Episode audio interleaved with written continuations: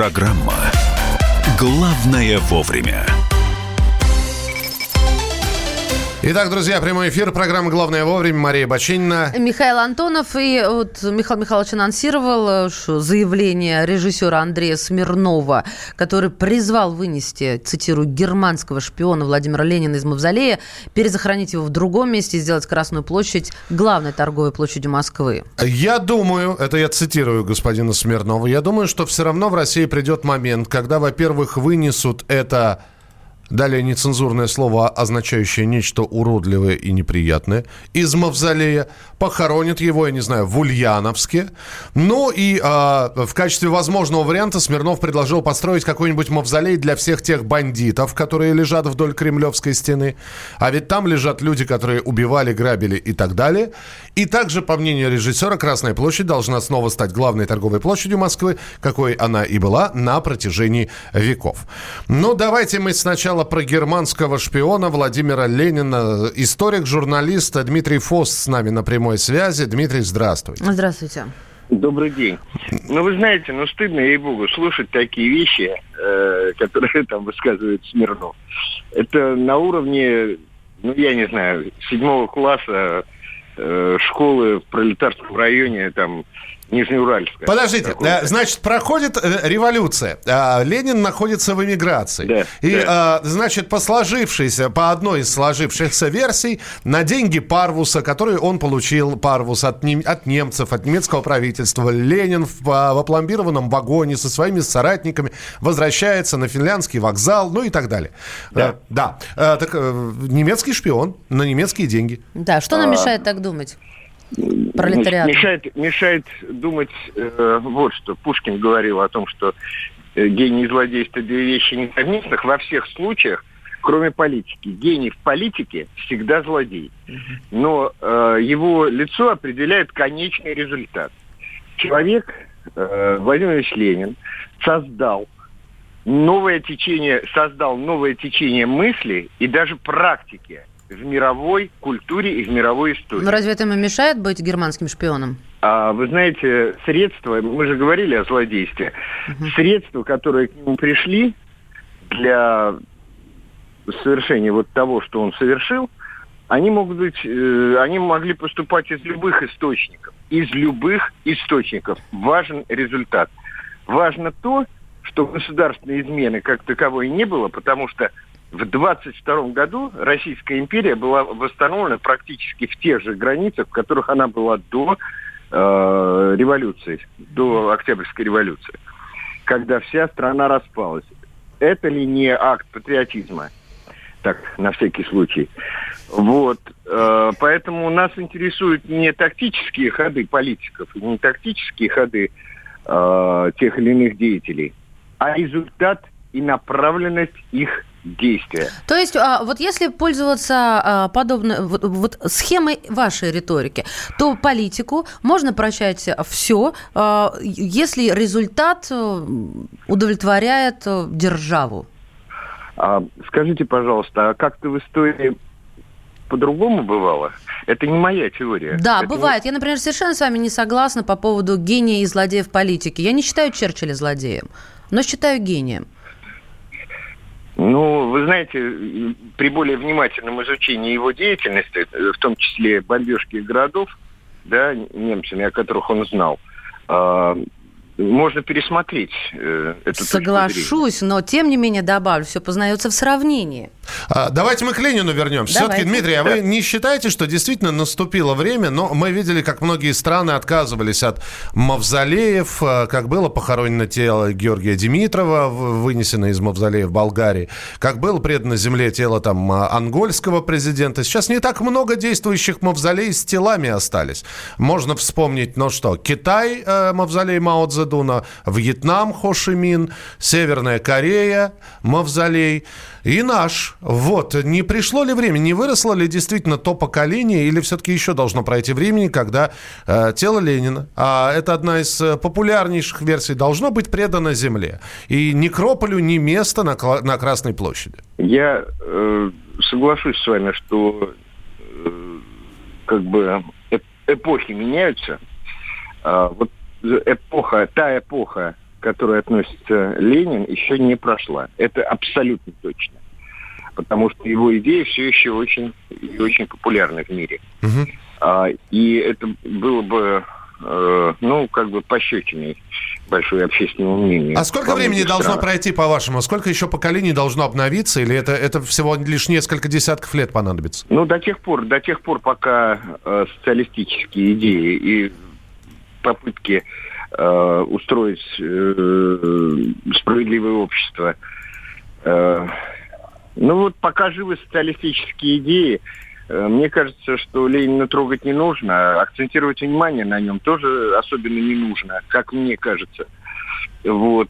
Э, возбуждать э, внутренние какие-то механизмы в народе в нашем, да, низвержение памятников Ленину, его мавзолея, это приводит на сегодняшний день, это может привести Э, к очень грустным последствиям. Нужно дождаться, когда общество будет безразлично, и тогда делать э, из Красной площади не, торг... не только торговую площадь, да хоть космодром, если бы в этом будет необходимость. На сегодняшний день э, в общественном сознании Красная площадь – это святыня.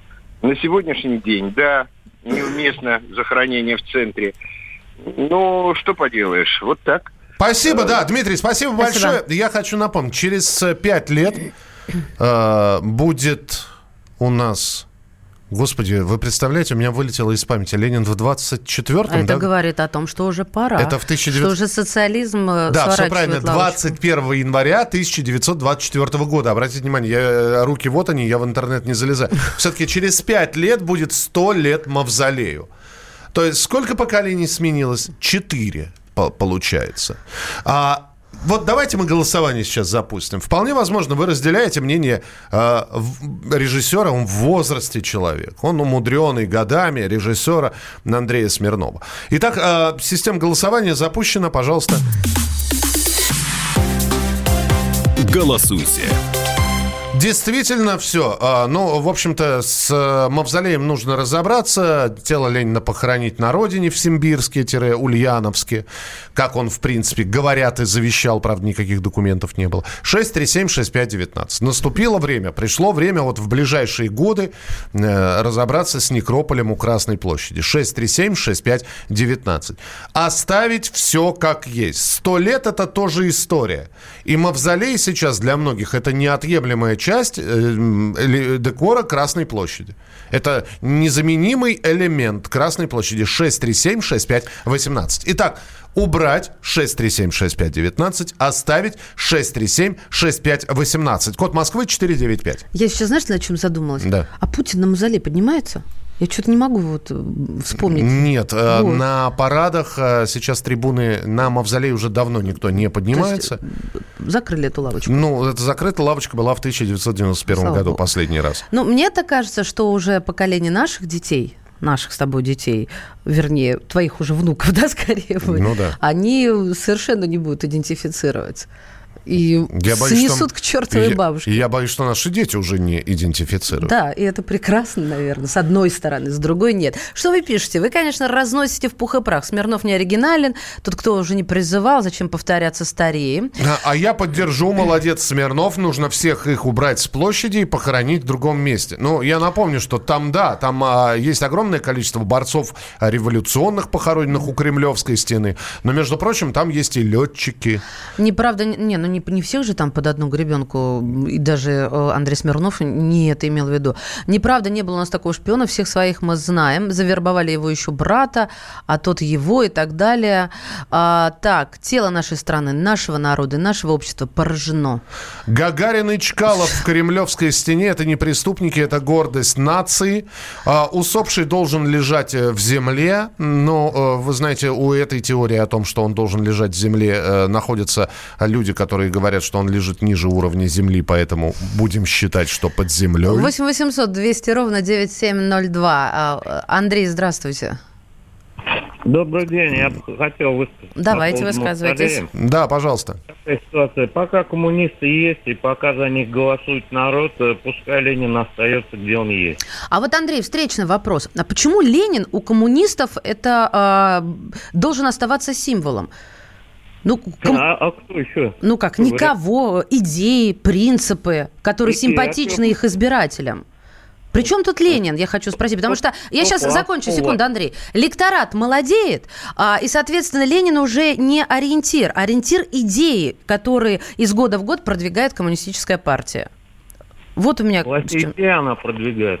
Что, простите? Вполне а разве плохие идеи? Не, мы сейчас не об идеях, мы говорим о Ленине. Причем тут сейчас оценивать идеи? Я говорю о том, что Ленин как-то странно но как символ. В любом случае, спасибо, что позвонили, хотя ваш ответ пока есть коммунист, но коммунисты сейчас и в Соединенных Штатах Америки есть. Да. Э, коммунисты, наверное, есть в любой стране мира. Есть люди, которые разделяют коммунистические идеи. Кем бы были ваши предки без Ильича? Может, ваши предки были из аристократов? Михайлович. Мой, нет, мы крестьяне. Если исходить из общепринятой морали или даже более высоких категорий, я размышляю так. Человек создан по образу и подобию Бога, поэтому Ленин должен быть предан земле. Михаил. Э, тот же лидер коммунистов приезжал в храм Христа Спасителя поклониться поясу Богородицы. Почему труп человека должен быть символом? Э, итоги голосования. Да, оно было небольшим, оно было всего 10 минут. Шло 62% проголосовавших считают, что Ленина и захоронение у Кремлевской стены стены нужно оставить. 38, что нужно убрать. Главное вовремя.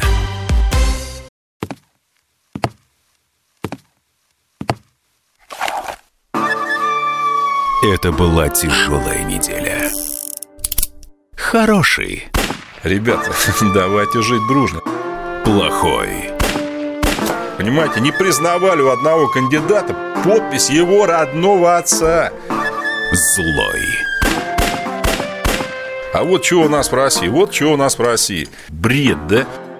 Николай Платошкин подводит итоги недели. Каждую пятницу на радио «Комсомольская правда» в 6 вечера по Москве.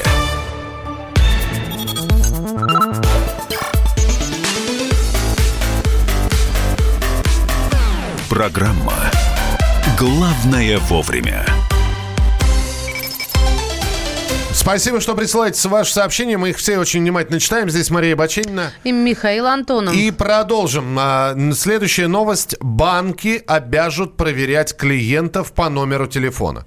А, причем говорят, что не все банки готовы тратить свои деньги на создание специальной системы. А правительство России подготовило законопроект, в соответствии с которым банки будут обязаны проверять телефонные номера клиентов. После этой новости хочется спросить, а что, а до этого они не проверяли? По мнению авторов инициативы, это поможет избавить россиян от звонков коллекторов и не позволит мошенникам украсть деньги со счетов. Честно говоря... Вопрос я... номер два. Как? Я вчера пыталась разобраться, раза три перечитывала и так и не поняла. У меня ощущение, что тень на плетень наводит банки, хотя не все банки за, да, те, кто менее плотно работает с клиентами, не хотят тратиться на э, вот эту структуру. Но сейчас будем разбираться. Заместитель председателя комиссии по цифровым финансовым технологиям Совета торгово-промышленной палаты по финансово-промышленной и инвестиционной политике Тимур Аитов у нас на связи. Тимур, здравствуйте. Доброе утро, Мария. Доброе утро, Михаил. Да, здравствуйте, Объясните, Тимур. А, да, поясните, пожалуйста, действительно ли вот этот вот законопроект, который подготовило правительство, оградит нас от мошенников? А если да, то каким образом? Ну вот что касается мошенников, я позже скажу, а замысел-то вот в чем, что сегодня телефонный номер, сам телефонный номер все в большей мере идентифицирует владельца. Посмотрите, телефон, э, почта, адрес в социальных сетях, они больше говорят о человеке, допустим, чем даже его, там, скажем, паспортные данные. И что сегодня происходит? Вы по номеру телефона, используя номер телефона, даже можете осуществлять денежные операции. Вот вышла, uh-huh. а, запущен такой сервис быстрых платежей от Сбербанка, этого, от Центробанка, а раньше еще уже работал Сбербанк по этой технологии. Помните, вы можете просто по номеру телефона перевести деньги любому человеку, не заботясь даже вот о выяснении его реквизитов счета. Да. То есть номер, номер телефона является, как говорят специалисты, референсом счета. Угу. И что происходит на практике? Вот счет, сам банковский счет, допустим, открыт на одного человека, а номер телефона, скажем, ночью зарегистрирован там, ну, на жену, скажем, или там на какого-нибудь другого родственника. Человек им пользуется, но фактически происходит следующее. С этим банковским счетом, всеми деньгами владеет один человек, а операция осуществляет по этому счету какой-то другой человек. Ну, формально, телефоном mm-hmm. это владеет другой человек. И, что, и тогда получается, что банкам это не нравится.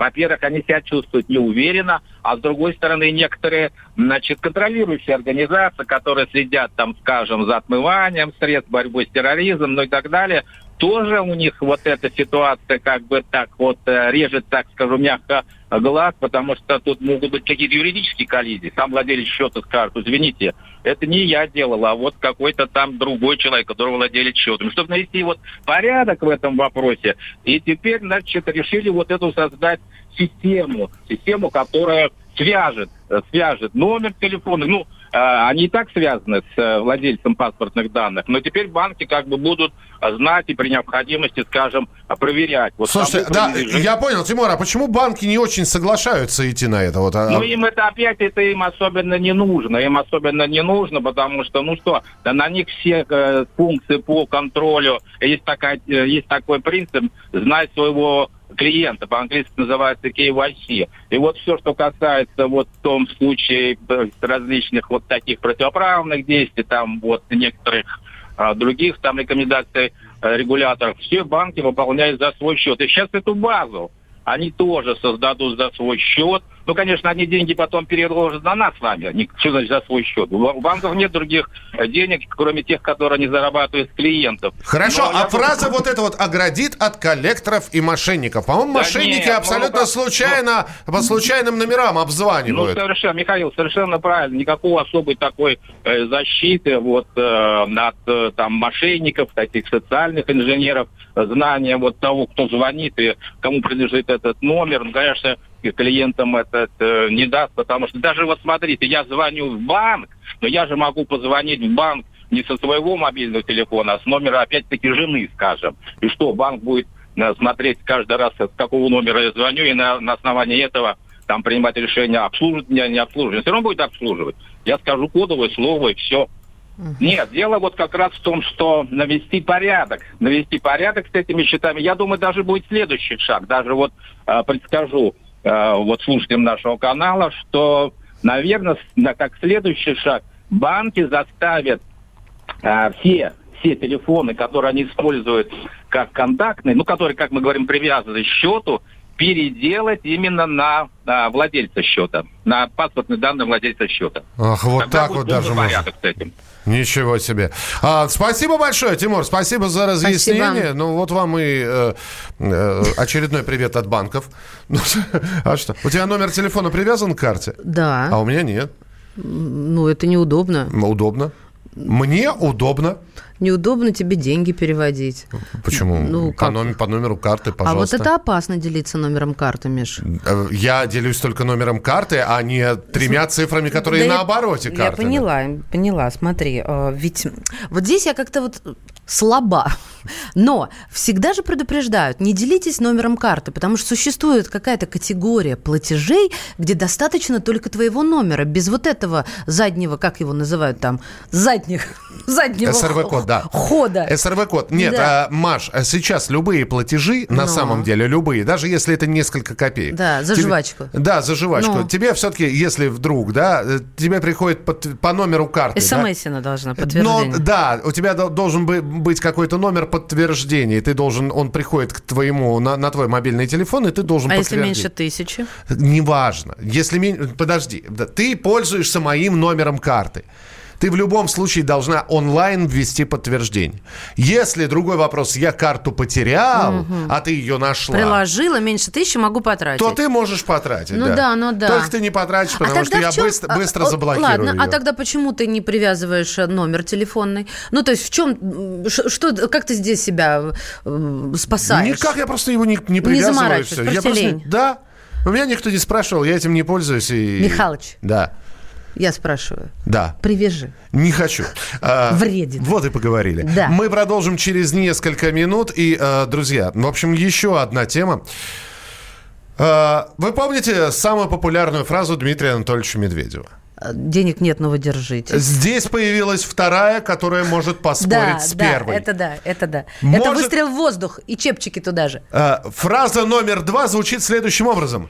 А в российской экономике все в порядке. Yeah. А вот так это или нет, будем разбираться через несколько минут в программе «Главное вовремя». Мария Бачинина и Михаил Антонов. Оставайтесь с нами, присылайте свои сообщения 8967 200 ровно 9702. Лучше и сто раз услышать, и сто раз увидеть. Наш эфир на YouTube-канале «Радио Комсомольская правда». Для всех, кто любит по-разному. И ушами, и глазами.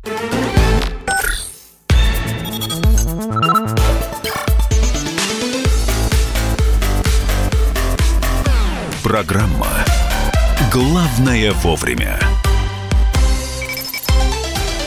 Друзья, программа «Главное вовремя». Вы в прямом эфире, вы в прямом эфире, мы в прямом эфире. Мария Бачинина. Все в прямом эфире. И Михаил Антонов. Дмитрий Анатольевич Медведев, премьер-министр э, правительства, э, премьер-министр России, председатель правительства. В российской экономике все в порядке. На очень хорошем уровне находятся макроэкономические показатели.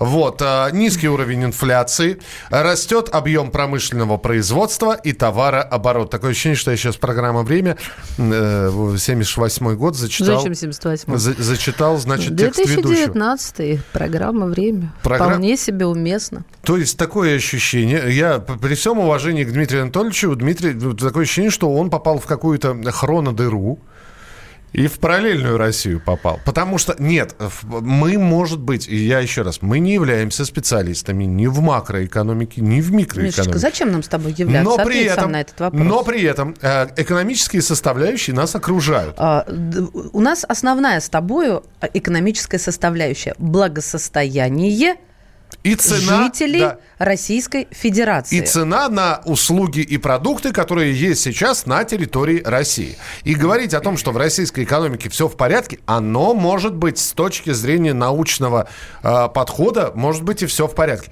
Мы поэтому подключаем сейчас специалиста. Во-первых, экономист, ведущий радио «Комсомольская правда» Михаил Делягин. Э, комментирует слова Дмитрия Анатольевича Медведева, что в российской экономике все в порядке. Никогда не забуду, как в 2001 году на выступлении одного из наших руководителей его спросили, какой вы видите экономику через 10 лет? Какой будет социальная структура, какая будет хозяйственная структура? Он скромно улыбнулся и ответил, знаете, «А, мы будем счастливы. И рядом со мной сидел такой мужик с прусской выправкой. Я думаю, что он немец, пока он не процедил сквозь зубы.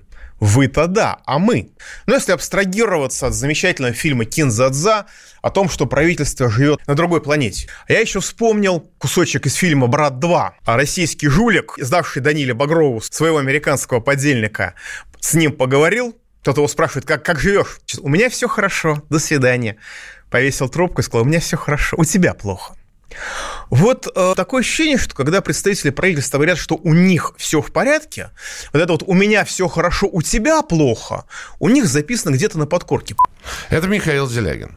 Э, понятно, что он а, против того, а, против вот этого высказывания, что в российской экономике все в порядке. Вы уже сыпите сообщениями на всякий пожарный. Напомню вам, WhatsApp и Viber 8 967 200 ровно 9702. Ох ты, как посыпалось, как из рук изобилия. Подождите. Подожду, подожду. Подождите. Но есть мнение против. Вы услышали мнение Михаила Делягина. Э, так оно и есть против, да? Подождите. Но ведь должно быть и мнение за. Да. А может быть, действительно, у нас есть какие-то успехи, которыми... Что мы все о плохом? Не-не-не, Мишечка, Анечка, мы согласны. И импортозамещение местами, да, да. Вон э, с инструментами клавишными происходит. Гладит заявила об этом. И с чем-то еще, возможно, где-то на местах. А, но, в общем и целом, хорошо. Подождите, да никто не говорит. раз ждем, Подожди, говори. никто не... Куда вы торопитесь, старофышки вы мои? Ты смотри, как уговаривает, да? Никто не говорит, что хорошо. Все говорят, еще раз процитирую Медведева, все в порядке. Все в порядке, это не значит хорошо. Мантра. Максим Черков, доцент кафедры политической экономии, с нами на прямой э, связи. Э, Максим Андреевич, здравствуйте. Здравствуйте. Здравствуйте. Давайте найдем что-нибудь хорошее. Вот здесь э, собрались эти вот, которые сейчас будут на вентилятор набрасывать совковой лопатой. Это он меня имеет в виду. Ну, надо сказать, что, в общем-то, Дмитрий Анатольевич э, вполне так сказать, э, ну, он, сказать, в его выступлении на самом деле были отмечены положительные моменты, и, в общем, может быть, его, так сказать, личные недоработки потому что он действительно констатировал, что э, в российской экономике явно выраженных проблем нет, да, и, в общем-то, рост пусть и небольшой, но экономический рост в России присутствует. Кстати говоря, надо отметить, что в России вот этот вот экономический рост относительно небольшой, он ведь ну, существует наряду с понижающимися прогнозами в экономическом росте по всему миру, потому что МВФ вот последние месяцы он с э, такой постоянно, с таким серьезным постоянством уменьшает э, прогноз на, соответственно, на текущий год и на следующий год. Вот каждый, так сказать, ну, через два месяца каждые два месяца понижают прогнозы. Ну, и, и, так сказать, вот текущий прогноз, он ниже, допустим, апрельского на 0,3% пункта. Поэтому, ну, надо сказать, что Дмитрий Анатольевич, э, с одной стороны, констатирует, что проблем нет, с другой стороны, он говорит о том, что, конечно, хотелось бы видеть экономический рост на более высоких э, величинах, э, ну и, так сказать, он в том числе о проблемах говорит, которые э, существуют в настоящее время эконом... Э, в экономике России, соответственно, там э, и про инвестиции. Максим Андреевич, ну все же слышат самую главную фразу, что все хорошо, и э, раз это говорится в средствах массовой информации, которые еще и тиражируются его выступления, то нельзя ли быть аккуратнее, чтобы не раздражать общество? Но в связи с этим вопрос, а что самый главный маркер вот роста экономики? Ну, самый главный маркер, да, если мы его так назовем, то это, конечно, показатель роста валового продукта в России. И, в общем-то, он, конечно, так сказать, мы отстаем от общемирового, да, но последние годы, да, несмотря на кризис 14-15 годов, несмотря на санкции, в общем-то, у нас экономический рост присутствует. Вот. Но он, естественно, он меньше, чем мы бы хотели, да, по, там, по разным причинам. Но говорить о каких-то проблемах, э, так сказать, э, это, ну, в общем-то, сложно. Проблема, может быть, э, самая основная проблема – это недостаточный экономический рост, я бы так это сформулировал. Кстати говоря, если мы смотрим, допустим, показатели вот, ну, ведущих российских компаний из самых разных секторов, то показатели, на самом деле, они очень и очень неплохие. То есть, ну, нельзя сказать, что экономика, так сказать, где-то около кризиса или близка к кризису. Безусловно, мы рост имеем, вот, но он пока недостаточный. В принципе, это выступление Дмитрия Анатольевича, оно ярко, так сказать, было выражено. Именно то, что э, как бы ситуация хорошая в том смысле, что она не э, выше, чем удовлетворительная и ниже, чем отличная. Выправляется, будем это так называть. Но вот ВВП – это фактор, э, показатель, который отражает рыночную стоимость всех конечных продуктов, то есть тех продуктов, которыми мы, общество, пользуемся. Бензин дорожает, продукты питания питания дорожают. Где что-то хороший показатель ВВП? А, ну, во-первых, э, валовый продукт, да, и рост его, и прогнозируемый рост, он считается в, не в деньгах, да, а именно в товарах, да, то есть он очищается от этого инфляционного э, прибавка, да, которая ну, в экономике любой страны присутствует. И вот этот вот рост, который прогнозируется, он больше одного процента у нас. Вот, это чистый продукт, да, и который не только мы потребляем, но и страны, э, так сказать, куда мы это все там экспортируем. Эм, и поэтому я бы сказал, да, что, в общем-то, э, экономика, да, она, ну, она, она работает в таком нормальном режиме, да, потому что, допустим, и какие-то кризисные явления диагностировались бы, если бы было много кварталов там устойчивое такое снижение. Я еще раз повторяю, что снижения нет, есть рост, но рост наверное, недостаточно, потому что ни в какой стране мира, так сказать, высшая исполнительная власть не должна быть довольна текущим состоянием. Она, безусловно, должна стремиться к лучшему. Максим Андреевич, пока вы выступали у нас в эфире, слушатели просто вопросами закидали. Вот один из них, который отражает, в общем-то, целую массу. А, получается так, что российская экономика и благосостояние народа никак не связаны. А, ну, надо сказать, нет, конечно, конечно, это связанные вещи, да, но тут нету такой стопроцентной корреляции. Дело в том, что экономический рост, он мгновенно к такому прям э, повышению благосостояния не приводит. Дело в том, что вообще повышение благосостояния, доходов населения, оно э, это как бы это последствия длительного экономического роста, который происходил на протяжении многих лет. Я бы так это То есть мы правильно понимаем, что мы на себе это это почувствуем через какое-то количество определенное пройденного времени, да?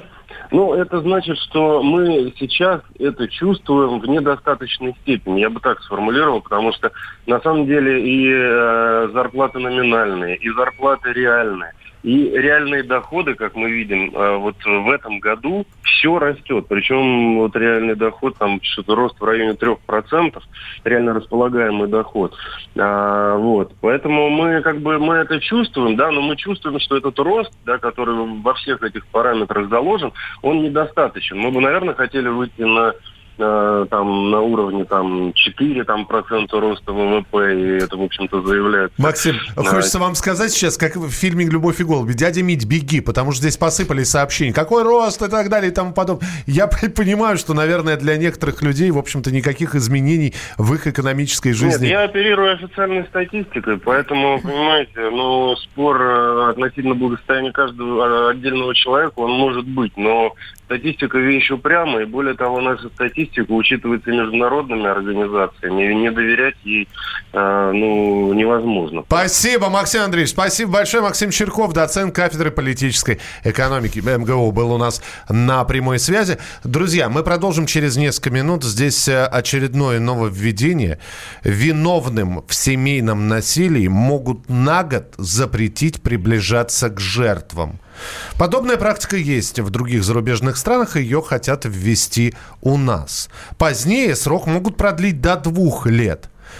Как это будет? Кто будет следить за тем, что... А декриминализацию уберут? Э, не, ну, а, а, она, собственно говоря, первая, она же декриминализация, если это впервые произошло. В общем, попробуем разобраться, как это будет происходить у нас в стране, кто за этим будет следить. Об этом через несколько минут. Оставайтесь с нами на радио «Комсомольская правда». Главное вовремя. Можно уйти в большую политику, но большой спорт пойдет вместе с тобой. Чемпион мира в тяжелом весе.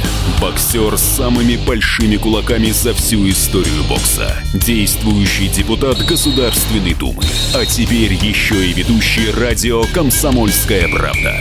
Николай Валуев в авторской программе «Большой спорт». По средам в 10 вечера по Москве.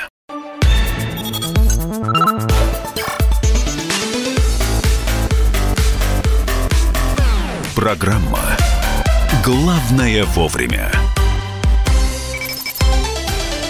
Друзья, президентский совет по правам человека разработал законопроект, согласно которому пострадавший от семейно-бытового насилия, если это дело дошло уже до суда, получит право обратиться к так, за так называемым защитным предписанием. Это новый такой документ, который может появиться в России. А, значит, что предлагают в СПЧ? Там предлагают семейно-бытовое насилие э, трактовать как умышленное противоправное действие или бездействие, э, либо угроза в отношении близких родственников и их имущества. Значит, и предлагают выдавать такие защитные ордера или принудительные э, предписания. Согласно этому ордену, ордеру, виновным домашним насилием могут запретить приближаться к жертве на какое-то расстояние в течение года. Далее вот этот документ хотят пролонгировать на два года. С нами на прямой связи человек, который пострадал от домашнего насилия, но там, там уголовное дело, там статья, там Маргарита Грачева. Рита, здравствуй. Здравствуйте. Рита, привет! Слышно ли нас? Доброе утро, да. Да, доброе Хорошо. утро. Рит, скажи, пожалуйста, вот когда мы говорим вот о том, чтобы... Ну, я понимаю, что ваша история, она совершенно выбивается из контекста. Там, там уголовная статья, там человек должен быть, э, на мой взгляд, просто наказан э, и сидеть в тюрьме. Но, э, а, а вот домашнее насилие, ведь оно было еще до того случая, про который уже написали и известно всем.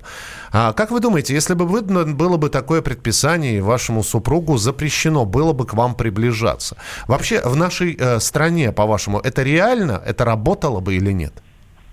Ну, тут еще пока надо думать об этом. У меня, конечно же, было, что до этого ровно за месяц я обращалась к участковому. И там было бы очень хорошо ну, такое предписание. Правда, мне вот интересно, это будет на бумажном виде или как в Европе, это какие-то браслеты, которые отслеживают, когда человек не может подойти? До браслетов Потому мы что, вряд ли доживем, да. Ну, ну, на бумаге тогда я думаю, что у нас это особо не было бы действительно. И как это отслеживать? Он скажет, я не подходил, и я скажу, что подходил.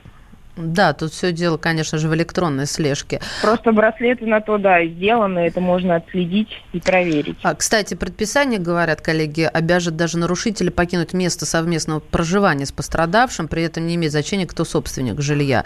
Просто мы, на, нам интересно, вот э, действительно, сработало бы это, допустим, были бы браслеты, а, но если человек намерен нарушить закон, да, и намерен нанести вред, вот уже у него злой умысел есть, а, даже браслет браслеты разве остановят, на ваш взгляд, вот человек, который, вы человек, который побывал внутри подобной ситуации?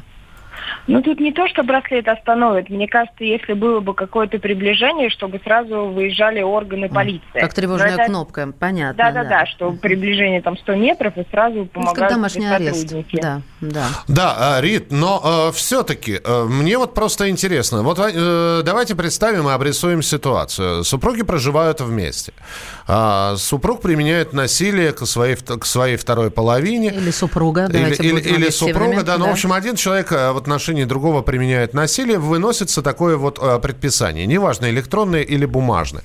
Э, вы, обращ... вы знаете, вы видели, как ваш муж рев... ревнив был и как он вас ревновал. Вы считаете, в нашей стране э, сработает ли такая система вообще? Или все-таки нужно что-то более детально с заявлениями, с обращениями работать? Ведь э, у нас женщины, с, э, которые подвергаются домашнему насилию, не обращаются в полицию только потому, что ходу таким делам не дается. Рита. Алло. Да-да-да. Вот. Да, да, вы услышали мой вопрос? Да, частично. Части... А, э, Рита, э, ревность, э, возможно ли остановить человека, когда у нас даже обращения не работают? Я думаю, что для этого должна быть целая система, не одно только вот это предписание. Я говорю, и психологическая помощь кому-то, возможно, поможет, и обязательно органы полиции должны помогать. Сейчас очень все халатно, это дает преступнику вообще, ну, развязать руки и делать все, что хочешь. Понятно. А то, что у нас, я, я еще хотела да. задать вопрос, а то, что мы с Михаилом Михайловичем спорим, а то, что у нас э, первый, первый этап домашнего насилия декриминализирован, а, на ваш взгляд, вот это правильно или, или неправильно? Неправильно, и у меня тоже это было, что у меня были побои, потом в суде это освещалось, и на тот момент я еще не понимала, был штраф 10 тысяч, и я как-то была убеждена, что это жертве выплачивают, это вообще уходит государству, и я в этом месте никак, угу. ну, никак мне не помогает, и никто ничего не делает. Угу. Это точно неверно, и я хочу, чтобы это вернули в уголовную ответственность. Рит, и последний вопрос. Вы столкнулись, и вы пострадали из-за догмата, который присутствует в обществе под названием «сама виновата»? Периодически так пишут, и ну, довольно многие так считают. И считают, что семейная жизнь – это ваши разборки. Есть еще убеждение, что домашнее насилие – это только в семье, где пьют или какие-то неблагополучные. Сейчас, так как мне пишут многие женщины, это вообще не зависит от статуса, и пострадать может любой. Спасибо. А, подождите, подождите, Рит, финальный, еще один вопрос. А, э, Дмитрий, ваш а, бывший супруг, приговорен к 14 годам, если я не ошибаюсь? Да, да, да. К 14. А, допустим, проходит какой-то срок, и он выходит. Ну, выходит, он выйдет когда-нибудь из тюрьмы, и он захочет вас увидеть. Вот вам такое предписание понадобится или нет? Конечно, я очень и боюсь, и борюсь за то, чтобы приняли. Правда, я, конечно, больше за какие-то браслеты или чтобы было бы электронное подтверждение. Потому что на бумаге, я говорю, для меня это совсем, мне кажется, ничего не сделает. А за будущее, да, я боюсь. Принято, Рит. Спасибо, Спасибо. большое. Спасибо. Э, Маргарита Грачева была у нас в эфире. Да, жертва семейного насилия, человек, По... который вот лишился мы... кисти руки, руки лишился. Смотри, мы говорим исключительно о физическом насилии. Представьте теперь, на каком а, уровне а, наше общество вот в данном аспекте развития, я имею в виду в плоскости насилия, когда мы еще даже не упоминаем о двух других видах насилия. А ведь существует три вида насилия. И а, физическое – это самое последнее. Первое – существует а, экономическое насилие, а второе – психологическое – и первое, и второе имеют место быть. И третий уже вид – это физическое насилие. И пока наше общество не примет а, вот и не уйдет от этого догмата «сама виновата» и «чужая семья потемки», конечно же, ничего не сдвинется. Более того, я тебе отдельно еще хочу сказать. Вот ты здесь упомянула, что э, э, раздельно эти люди жить должны, да? А если жертва насилия живет в квартире того человека, который на, насилие так чаще всего и бывает, конечно. И куда она это съедет? в первую очередь это психологическое и экономическое насилие. Ей некуда идти. Или она боится идти к своим родственникам, которые не одобрят ее поступок. В общем, в любом случае. Итак, сейчас обсуждается проект этого закона, что виновным в семейном насилии могут на год запретить приближаться к жертвам, а в перспективе на срок до двух лет. И остается два вопроса самых главных. Кто за этим будет следить и как будет осуществляться вот это вот, собственно говоря, а, преграда, чтобы человек не приближался к жертве насилия? Ну вот, пошли сообщения. Вот одно из них. Вы посмотрите, в первую очередь все зависит от женщины. Женщина может унизить, может поднять... Армен, вы о чем вообще? О чем? Когда человек бьет другого человека поднять до небес. Это вот поэтику не нужно сюда приплетать. Мы продолжим через несколько минут. Встречаемся в начале следующего часа в программе «Главное вовремя». Присылайте свои сообщения 8967 200 ровно 9702. Главное вовремя. Чиновникам в России не до шуток. За них взялись Андрей Рожков и Михаил Антонов. Курение запретили, на остановках запретили, курение в подъездах, на балконе запретили. Можно под балконами запретить? Вот я вас вот комитет по здоровью забыл спросить еще. Я, я к слову так просто. Как ты народу в глаза смотреть будешь на следующих выборах после этого? Они на шестисотках пашут из всех зверей, только у них жук колорадский, а тут у тебя два верблюда. Два, Антонов. Это один там жена еще. Извини, не, не узнал.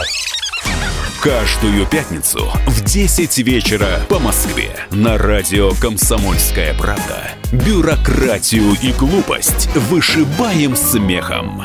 В программе «Не до шуток».